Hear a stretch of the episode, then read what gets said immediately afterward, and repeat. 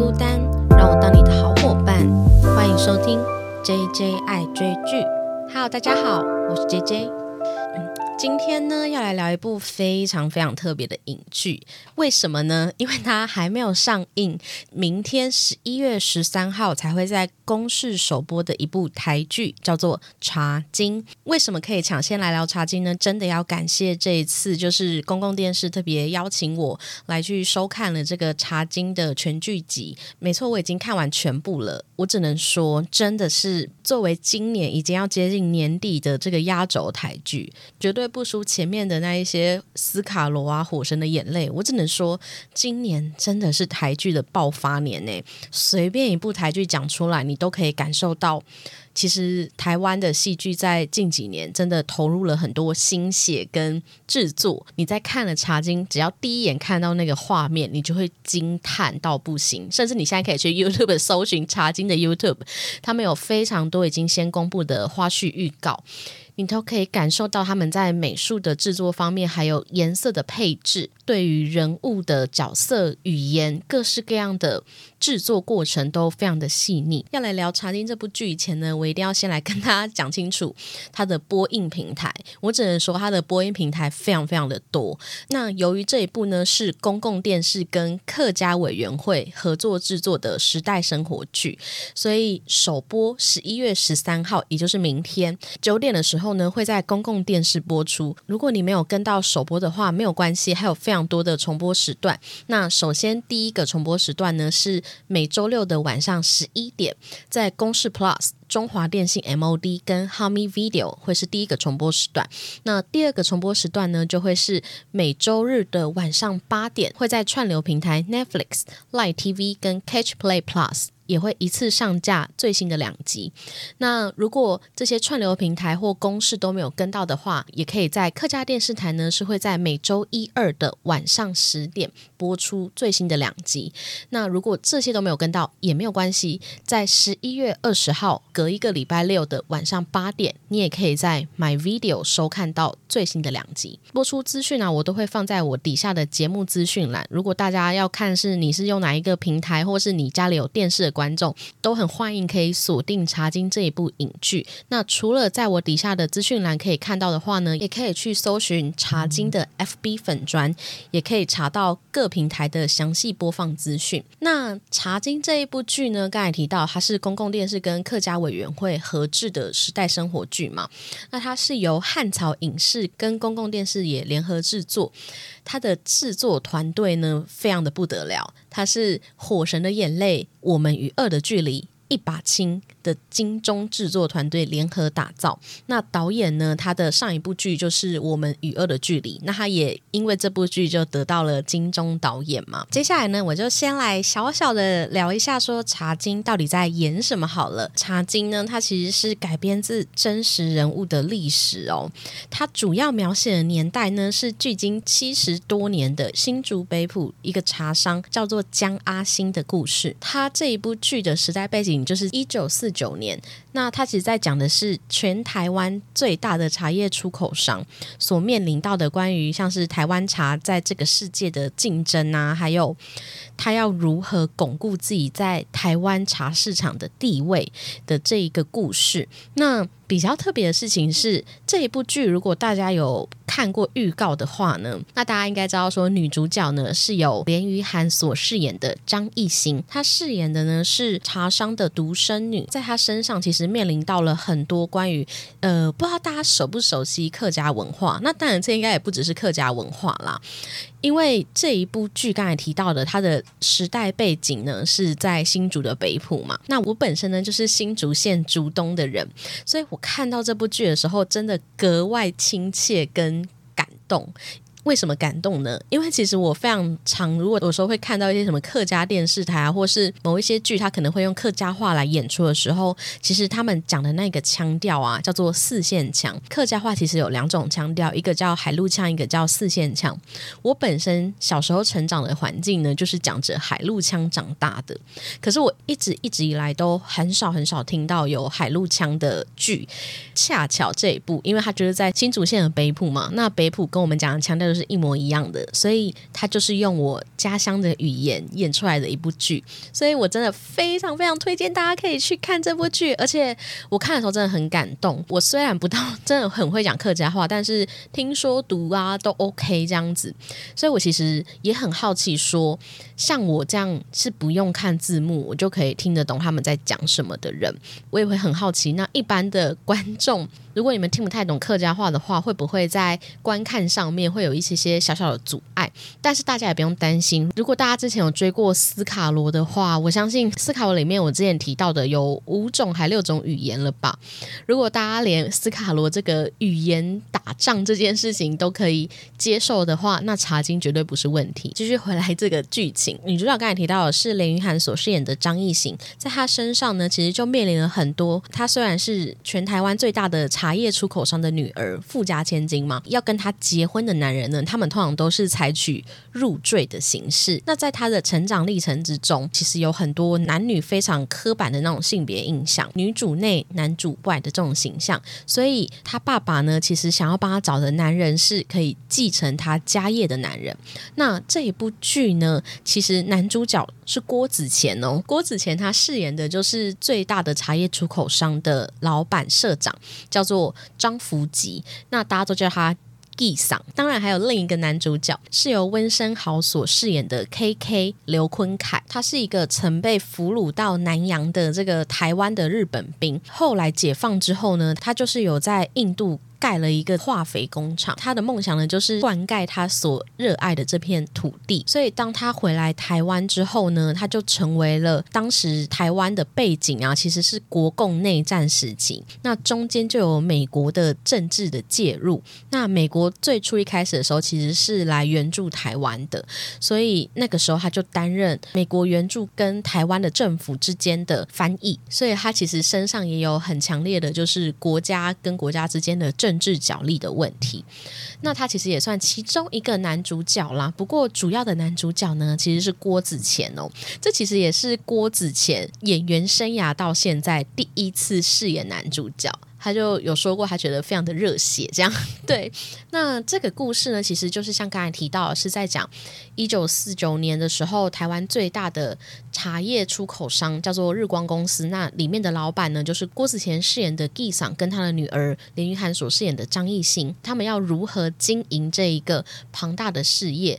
那如何在光是台湾茶的市场里面呢，去扮演龙头公司的角色？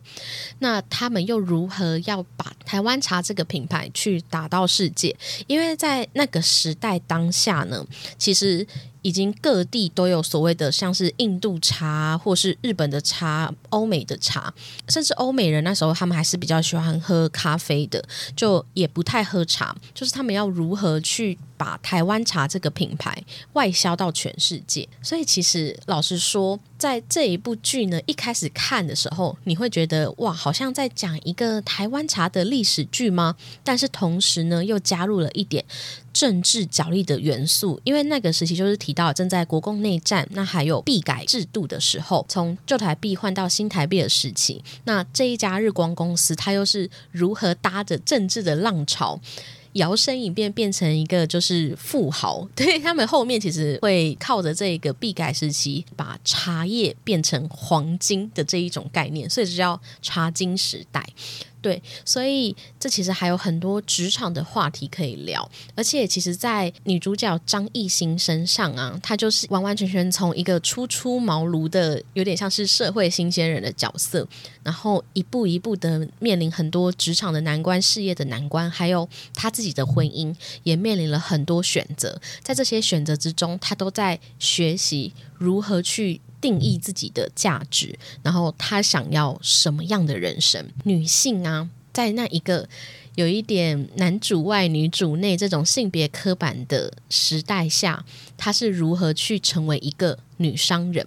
其实呢，呃，我觉得《茶经》这一部剧，你看到后面一开始以为是历史剧，后来看一看，想说，哎，难道是政治剧吗？再看下去，你会发现，哇！它其实是一部职场剧，而且里面的每一个人呢，你都可以感受到，都很像我们。就是尽管过了七十年。也很像，就是我们在职场上会面临到的生活问题。甚至我觉得它最特别的是，我们可以在里面学到很多的。创业家思维，还有经营者的思维，对，这在我后面会提到。它的剧情简介就是介绍到这里为止。但是今天这一集呢，嗯，其实我也是尽量不要爆太多的雷，因为我是看过全部的，但是我会主要聚焦在前几集，想要先来介绍这部剧给大家。但也像我刚才提到的，我真的很喜欢这部剧，而且我很感动的是，他用我家乡的语言说我家乡的故事，所以。我应该有机会，先不要打太多的保证，但是我应该会再为这一部剧站在职场生活的面向来聊这一部剧，应该会对大家更有共鸣一点。所以今天这一集呢，就是先稍稍的介绍一下这部剧给大家。那因为这部戏的主轴啊，还是放在关于茶叶的历史嘛，所以其实，在看这部剧的时候，我们可以看到很多关于茶的制作啊，还有台湾茶在这个世界。的定位到底是什么样子嘛？所以其实我自己从这部剧里就看到了三个台湾茶的特色。那这三个台湾茶的特色呢，其实就有一点点像是我们的人生写照吧，而且也映照在这些剧的主角们身上。所以。接下来呢，我就是用我在里面看到的台湾茶的三个特色啊，来聊聊这部戏里面的人物，他们是如何去面对他的生活，用茶来看人生，用用人生来看茶的这种感觉。诶，不知道大家有没有听过？我其实第一集 podcast 啊，是聊《日日是好日》，它就是一部用茶道文化来暗喻人生的一部日本电影。我真的很推荐大家可以去看这一部《日日是好日》。你在看完这一部之后，再再回来看茶景，你会感受到，其实日本的茶道啊，跟台湾茶之间完全是映照出不同的民族性哦。因为第一个，我从台湾茶的特色看到了，就是所谓的应景精神。硬是很硬的硬，颈是脖子的那个颈部的那一个颈。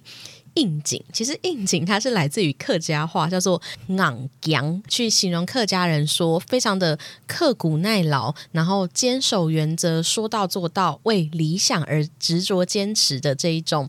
精神，我真心觉得这就是在描述我们客家人，没错，昂扬啦。我们客家人就是昂扬。这一部剧嘛，他刚才提到，他就是新竹北浦的故事，所以他就有浓浓的客家人的风味。真的，我真的觉得台湾茶的那一种努力的在世界争取自己的地位这一件事情，真的是很昂扬。对，哎，今天这一集是课余教学这样子。为什么我在这部剧里面就是看到了这一个台湾茶的昂扬的精神呢？这部剧的主要场景呢，在新竹的一个。全台湾最大的出口商叫做日光的茶叶公司。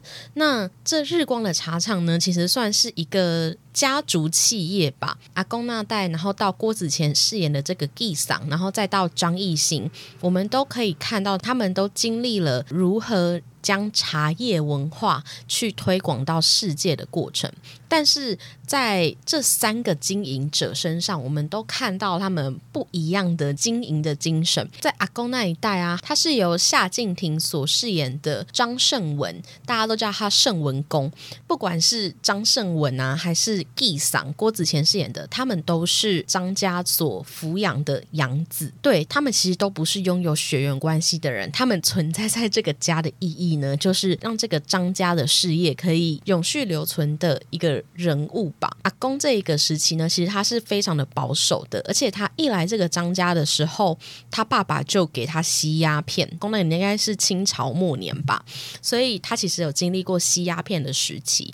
那他的人生一辈子都在吸鸦片，那吸到他死去为止。他在死前呢，跟纪桑说，他是一个听话的人。他过继到张家的时候，爸爸叫他吸鸦片，他就吸。那吃鸦片的人不赌不嫖也不吃，这样不好吗？其实从这一段话，这是阿公就是即将过世前的时候他说的一段话，大家就可以感觉得出来，在阿公的手上经营的这个张家的事业啊，他是非常的保守跟传统的。但是到了祭嗓的时候呢，他其实是开始有一些想要拓展事业的野心。那最一开始，他爸爸其实是不让他太接管、触碰家庭的事业。那他要如何证明自己呢？有一场戏啊，他就带着他的女儿张艺兴一起到了。这个大平山，那大平山其实是他的起家业，起家业指的就是他在大平山就运用了这边的木材呢，建造了一个茶厂。那在这个戏里面，其实他总共盖了七间茶厂。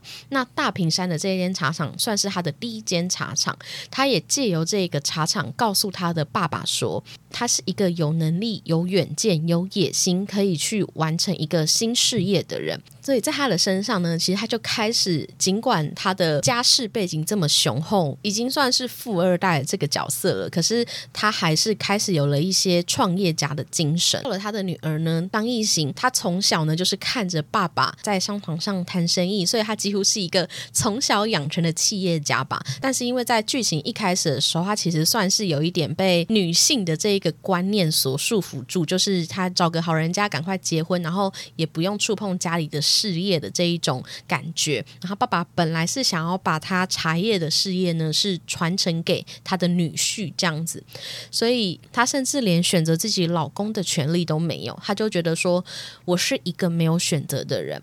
其实，在这个戏的前半段呢，他非常非常常提到的一句话，就是他爸爸在面临要如何把日光茶厂打到全世界的时候，他也会很常讲一句话是。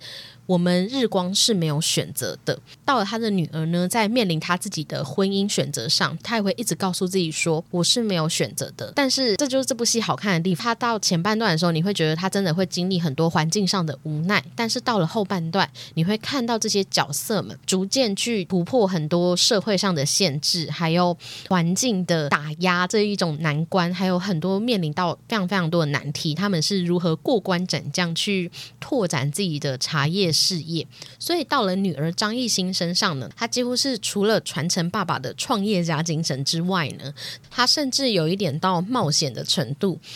那个冒险是他做了很多连他爸爸都不敢做的事情。我觉得他在有一场戏里面呢，嗯，我不要细数那个戏的场景，以防大家觉得被暴雷嘛。但是他做了什么样的事情，我觉得应该可以稍稍提一下，因为我觉得那件事情就真的很完美的表达客家人的昂扬的精神。因为其实客家人的应景精神啊，它还有一个意涵是我要。坚持说啊，好的东西传承下去，然后去分享给更多的人知道。我们客家人对于理想是很有坚持的，所以他在有一场戏呢，其实他尝试要把台湾的茶叶卖给美国人。在那个时候，正好是经历国共内战时期嘛。那国共内战时期的时候，美国是有来援助过台湾的。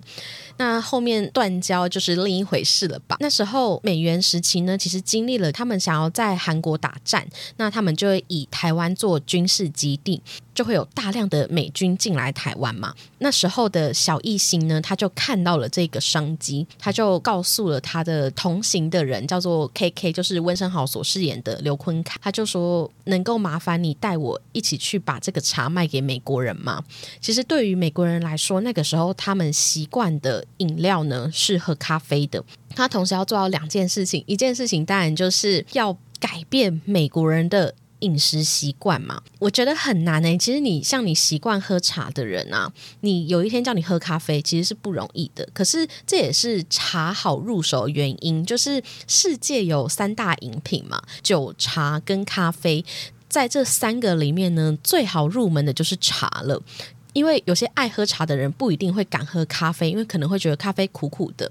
那爱喝茶跟咖啡的人也不一定可以接受酒，因为酒会醉嘛，对不对？所以其实世界的这三大饮品里面，茶是最好入手的。所以当他要把这个茶卖给美国人的时候，第一个就是要改变他们的饮食习惯嘛。第二个呢，就是他要如何去推销自己的茶，让不喝茶的这些美国人愿意尝试这个新的。饮品，对，所以在这一场戏里面呢，他就完美的展现了他。对于自己经营茶的事业啊是非常非常有自信的。诶，顺带一提，我刚才忘记提到，是那个时候在新竹北埔的茶，就是所谓的碰风茶。碰风茶就是东方美人茶啦。那它其实喝起来呢，就是会有一点蜂蜜跟果香的感觉，就是喝起来比较甜一点的感觉。所以其实我觉得这应该对于美国人来说也算是一个好入手的茶，就是味道比较平易近人一点。所以他在那一个场合呢，他就展现了你只要东西够好，你就永远不用害怕推销的时候会感到心虚。所以我觉得他在那一个场合里就很完美的展现了对于自己产品的自信，还有他在商场上建立的诚信。那当然中间有遇到一些难关，我就不先细说，等待大家可以自己去看。所以我觉得那一场戏算是前半段的剧情里非常非常精彩的一场戏。那除了这个应景精神呢？第二个呢？不知道大家会不会觉得台湾茶非常的百变？为什么说百变呢？就是大家如果有平常还蛮爱喝茶的人呢，大家有没有觉得台湾茶非常非常多的种类？就是又有红茶、绿茶、铁观音。乌龙茶，然后像这一部影剧啊，讲的就是东方美人茶，然后还有高山茶、包种茶，就是非常非常多样。那其实台湾茶，因为可能是因为台湾的地形还蛮多变的吧，就是又有山地、平地，又有不同高度的山脉，然后又有平地，还有不同的地形，所以台湾从南到北，从平地到高山呢，其实都是有产茶的，而且不同的。茶区啊，它都会针对不同的气候去做地形的改良。大家不觉得台湾真的是一个很棒的地方吗？就是在 一个地方可以拥有这么多不同的地理特色，不同的人居住在这些环境里面，他们就去发展出自己的文化。所以，就像我前面提到的，我觉得台湾茶是一个非常百变的茶。那要如何在一样都是种植这个茶的植物的叶子上去做这么多的变化？其实有一。个很重要的点呢，就是所谓的职人精神。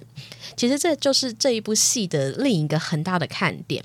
在这部戏里面呢，有所谓的茶师。这个茶师他会依据不同的收到的茶叶进行不同的发酵程度啊。刚才前面提到的绿茶、乌龙茶、红茶这样子不同的茶，它其实都是依据他们的发酵程度去区分。所以在茶师的制作茶的过程中，其实是非常的仔细。跟细节的，他必须好好的去控管生茶叶进来的品质，在经过制作茶的五道工序，依据它适合什么样的发酵程度啊，然后再制作出不同种类的茶。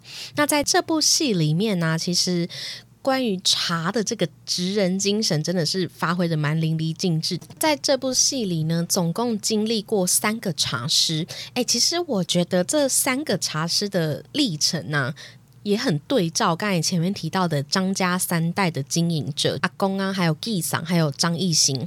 那这三个茶师呢，个别是一开始出现的阿土师，他是一个经验非常非常老道，然后他是纪桑的算是非常非常好的朋友，同时也是他信任的左右手。日光茶厂里面就是最受敬重的茶师师傅，跟着他学习的有一个叫做石头的，算是他的助手吧。但其实他也是跟了他学习很多年，所以他其实。也有成为茶师的资格。那在地上有一次跟阿土师聊天的过程之中呢，阿土师就有提到说，山上有一个女茶师非常厉害，可以将品质很不好的那一种茶叶制作出很高品质的茶的风味这样子。但是中间呢，阿土师就发生了一个意外之后。日光茶厂就没有厉害的茶师傅了嘛？那纪桑那时候就记得阿土师跟他讲过这个女茶师，他就上山特别拜访这一个女茶师。她是一个很年轻的女孩，大概岁数跟艺兴是差不多大的。那她叫做山妹，山妹她在制作茶的技术上完全不容置疑，就是真的很有才华。在戏中其实也安排过几个考验，那在这几个考验之中，我们都可以感觉到说山妹制茶的技技术非常的厉害，而且他很擅长利用手边的资源，然后制作出成本低但是价值很高的茶叶，就是现在俗称的 CP 值很高。所以三代茶师的眼镜就真的很完全的去对照张家三代的他们之间的关系。那在这个茶师里面，我们都可以感受到山妹跟石头师傅还有阿土师之间的职人精神，他们对于茶的这一种热爱真的是热。像有一场考验呢，是山妹刚来到日光茶厂的时候，石头师傅就还没办法很认可他的能力嘛。那个时候刚好有茶叶的农民来到这边，想要请日光茶厂收茶，可是那一个茶叶已经有沾了一些水汽，那通常他们是不太收这种沾水汽的茶叶的。那这时候石头师傅就把山妹叫过来说：“这一个茶叶你可以拿来做茶吗？”山妹就说可以，然后他们就觉得怎么可能这样子？结果山妹呢，她就在还不太熟悉这个茶厂的环境，甚至她连茶的机器都不会使用，因为她那时候山上都是做那种非常少量的茶，所以她其实就是用家里的厨房，就很简易的打造一个小小的茶的制作场所。所以她来到这边之后，她连机器都还不会使用，她就用这一个沾了水汽的茶叶制作出了四种茶，就是绿茶、红茶，然后还有。包种茶跟乌龙茶，而且在非常短的时间内，所以当时石头师傅就看到了，说这个小女孩她对于。茶叶熟悉程度不只是有努力，也有天分。这是阿土十三在前半段跟 G 桑聊天说，他觉得一个好的茶师呢，应该拥有的这两项特质，就是努力跟天分。你必须要够努力，你才有耐心去变化出不同的茶。所以刚才前面提到的，我觉得在这部戏里面呢，这个茶是很有它的深度存在，而且也非常百变。而他要达成百变这一件。件事情其实是来自于很多拥有职人精神的茶师们，他们去细细的去品味不同的茶叶，它所能发挥到最大的效用，它能够制造出什么样的茶，这都是需要很有很有耐心才可以做到的事情。那他们的这个精神也体现在台湾茶的这个特色，就是百变。那第三个呢，就是台湾茶的还有另一个特色呢，就是百搭。大家会觉得现在我们的生活中，其实茶是一种。必需品嘛，当然我知道有很多人会说，就是他不太喝茶，因为他怕晚上睡不着。那其实我本身呢，算是一个超级爱喝茶的人。我家的必备品啊，就是茶。每天早上我会去公司上班的时候，我就会站在我有一个小橱柜，然后那个小橱柜里面就是摆了非常多的不同的茶，有台湾茶，也有国外的茶。然后我会依今天的心情选择说我想要喝什么样的茶，所以我每一天都会泡一杯茶来喝。但是我也不是。什么茶专家啦？就是单纯喜欢这个味道。我可能现在想要喝乌龙茶，或是我想要喝一些国外的柠檬茶、苹果茶，就是依当天的心情选择喜欢的茶的味道。但是没有到真的很专业。我也是透过这部剧，其实去查了一些茶的资料的时候，才发现哦，其实台湾茶真的是一个很棒的茶哦。会这么说，完全不是因为我们是台湾人的骄傲而已，而是其实全世界的茶都很重视香气跟滋味。那台湾茶，它其实它除了味觉跟嗅觉之外，我们还多了一个，就是茶汤视觉的享受。在世界最多的茶的种类呢，就是红茶。那如果大家有喝过红茶，应该都感觉出来，红茶的颜色并没有太大的差异，就是一个红茶可能只有深浅浓淡之分，但是。台湾的这个乌龙茶，光是从颜色来看，它至少可以呈现九种以上的颜色，就是从蜜绿、绿黄、黄绿、金黄、橙黄之类的这一种颜色。而这些非常丰富的色彩，就是因为刚才提到的职人精神，他们在制成之最不同的发酵程度，去制作出拿捏了很精准的乌龙茶。所以，其实光从颜色来看呢，台湾茶就是有非常多变的特色嘛。那百搭呢，就是我觉得他们非常的因应世界的潮流。其实，在这部剧里面呢，他们遇到一个很大很大的问题嘛。那个时代刚好正是印度茶开始逐渐蓬勃的时代，所以那个时候台湾茶的成本就比印度茶高很多。那当世界各地都可以制茶的时候，为什么还需要台湾茶呢？所以在日光茶厂，他们面临到很大的一个问题，就是如何要将台湾茶外销到国外。在外销国外这件事情没有这么顺遂的话，他们又要如何去经营让这家茶厂永续生存。那其实，在这部戏里面，他一直有提到的是新竹的茶厂有九间还十间吧，日光是最大的一个。所以在 G 桑的心中，他遇到的除了要去跟世界竞争这个茶叶之外，第二个他要如何去展现他是新竹茶叶龙头的这一个地位呢？其实，在他的身上，其实很长很长会面临可能现在做这件事情利润没有很高，可是他为了面子，为了保住他是大家的榜样领袖的这个面子，他必须去做。例如，他们后来其实。如果外销不利的话，他们就尝试从内部台湾里面找通路，他们就帮国民政府做茶这样子。但是国民政府的茶其实常常利润都不高，所以当地上面临了明明没赚多少钱，但是他还是必须去做大家的榜样的时候，他就面临了很多面子相关的问题。那刚才提到的，为什么我会说台湾茶在这里面还有第三个特色，就是百搭呢？就是来自于纪桑跟他的女儿张艺兴之间，非常非常常在日光茶厂的未来上有过很多的争论。其实纪桑呢，他虽然已经算是比较有这个创业家精神的这个思维的人了嘛。在他的高度看到的当然跟女儿看到的不一样。那女儿她在开始想要接家业的时候，她其实就有很多那一种创新的思考。他们两个之间最大的争辩就是面子跟温饱哪一个重要。对，常常会看到他爸爸为了要守住面子，让茶厂亏损的状态，而他女儿的角色呢，就是有一点点像是站在旁边，然后帮爸爸，嗯，算收拾残局吗？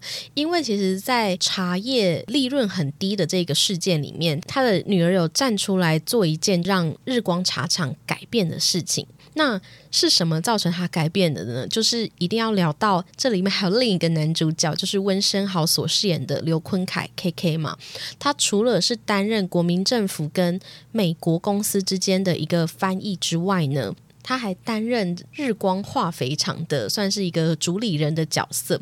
那他为什么会来这边建造化肥厂？当时国民政府的一个政策呢，就是人民必须用一公斤的米来换一公斤的化肥。当他来到新竹的这个地方的时候，他发现这里的茶农啊，根本就是种茶为生，他们哪来的种米呢？所以当他们有钱也买不到化肥的时候，那他们所种植的这些茶叶啊，就没有。肥料可以生存了，所以他也没办法用自己产出的这些茶去换化肥。他就觉得说，其实让政府控管化肥并不是一件好事。那他就决定说，要在新竹盖这个民营的化肥厂。当新竹可以盖一个民营的化肥厂的时候。人民的粮食就不再受控管了，所以大家可以感受得到，他是一个就是跟美国有过合作，然后也在印度待过的人。那回到了当时控管非常严格的国民政府的这个环境下的时候，他在做的事情其实是。民主与自由，对吧？他想要做民营这件事情，就是在帮大家去脱离政府的控管。为什么说 K K 是影响艺兴一个很大的人呢？因为他当初呢，就是来到日光茶厂，想要请他们当民间的投资人，去建立全新的化肥厂嘛。那那个时候，他们三个人呢，曾经有过一段就是对话，你会感觉到。这三个人都是所谓的理想主义者。一开始季赏他是不想要接这门生意的，因为他就觉得他对化肥一窍不通啊，而且这感觉就是触碰跟政府对干的这种感觉嘛。那艺兴就在旁边问 K K 说：“刘先生，你想在这门生意中赚什么？”然后那时候 K K 就说：“他曾经在印度帮美国人盖化肥厂，他当时是一个没有选择权的战俘。但是当他看到完成的化肥真正撒进土地里的时候，茶叶量产，稻田丰收，一些人的命运因为我而改变的。我想要赚的就是那份成就感。”那大家听完这段话那一刻，就决定要合作了。其实，在后续，K K 就常跟纪赏他们一家相处。那在他看到就是纪赏常常为了面子而让茶厂亏损的状况的时候，他跟艺兴说：“你其实不是一个没有选择权的人，你是可以改变这一个环境的人。”这样子。所以这也就造就了后来开启艺兴他想要经营这个茶厂的念头。对，所以其实我觉得台湾茶里面的这个百搭，它指的是新生代，就是不管是艺兴、山妹还是这个 KK 刘坤凯。他们都是可以因应潮流的人。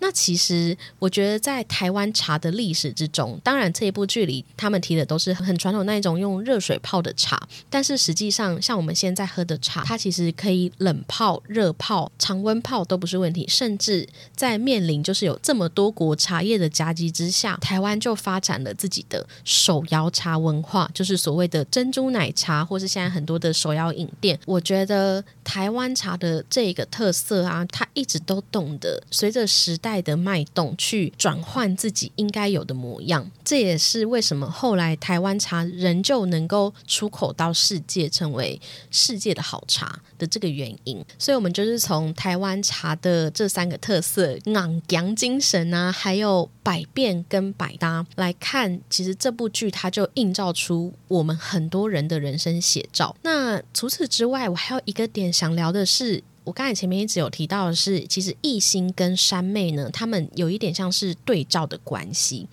那他们在这一部戏里面，他们的年纪也是非常的相仿，在他们的身上映照一个很重要的问题，就是身为女生到底有没有选择权？那其实，在这部戏里面，就是不断的在山妹跟艺兴他们在面临职场的选择或是婚姻的选择上，都一直有对照的情况出现。其实，像有一集就是特别安排山妹跟艺。他们就是坐在厨房聊天，艺行他正面临着他爸爸又帮他选了新的老公，要让他当结婚的对象，然后他一直都觉得其实婚姻这件事情他是没有选择权的嘛。那他就坐在这个厨房的时候，他就问三妹说：“我跟你的年纪差不多，那你的爸爸也会想要帮你找一个好的人家嫁掉吗？”三妹就跟他说：“我现在其实没有办法想婚姻的事情，就我还必须要在这好好的努力工作，然后把钱寄回去给家里。”其实，在他们的身上，不管是成长背景上有很大的落差，以至于同样岁数的女生遇到的烦恼是不一样的。在山妹身上，她其实是有婚姻的选择权。那艺兴呢？他虽然前半段是任由爸爸摆布他的婚姻，但是后面他开始就在婚姻的这个选择上去反思：说我想要成为一个什么样的人。那在职场上呢，其实他们也不断的去做他们这两个女生所面临的对照。那刚才提到的，其实山妹她是一个非常厉害的茶师嘛，可是她跟艺兴也面临一样的问题。很多人都会看到她当茶师的时候，都会先有一点不信任跟怀疑感，因为在他们的生活中是没有女生当茶师的。当艺兴他要出去跟别人做生意谈判的时候，别人看到是女生来的时候，会说现。在女生是可以当商人的吗？就是一直都会对女性存在在职场上是抱有很大很大的疑惑的。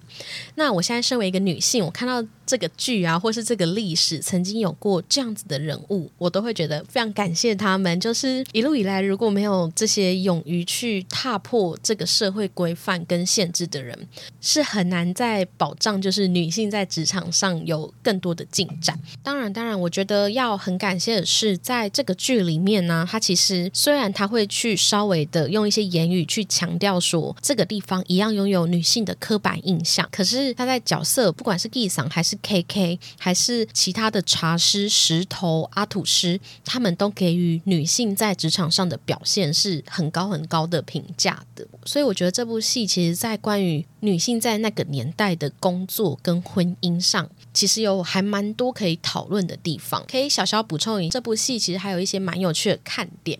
那它除了是有什么海陆的客家腔之外，因为那个时候他们又经历过日治时期国共内战，然后同时也有跟国外就是美国那边有商业往来，所以其实他们使用的语言也是非常多元。除了海陆腔的客语之外呢，还有闽南语、上海话、华语、英语，甚至还有日语这六种语言。所以其实我觉得对于这些演员来说，也都是是很大很大的挑战。查听这一部影剧啊，刚才也提到，它是改编自真实的新竹北浦的历史人物江阿兴的。故事嘛，所以他们是真正在当时的那一个江阿兴他们所住的那个家张家洋楼去取景拍摄，在里面的这些育幼院啊，还有桥，也都是新竹北浦的真实的地点。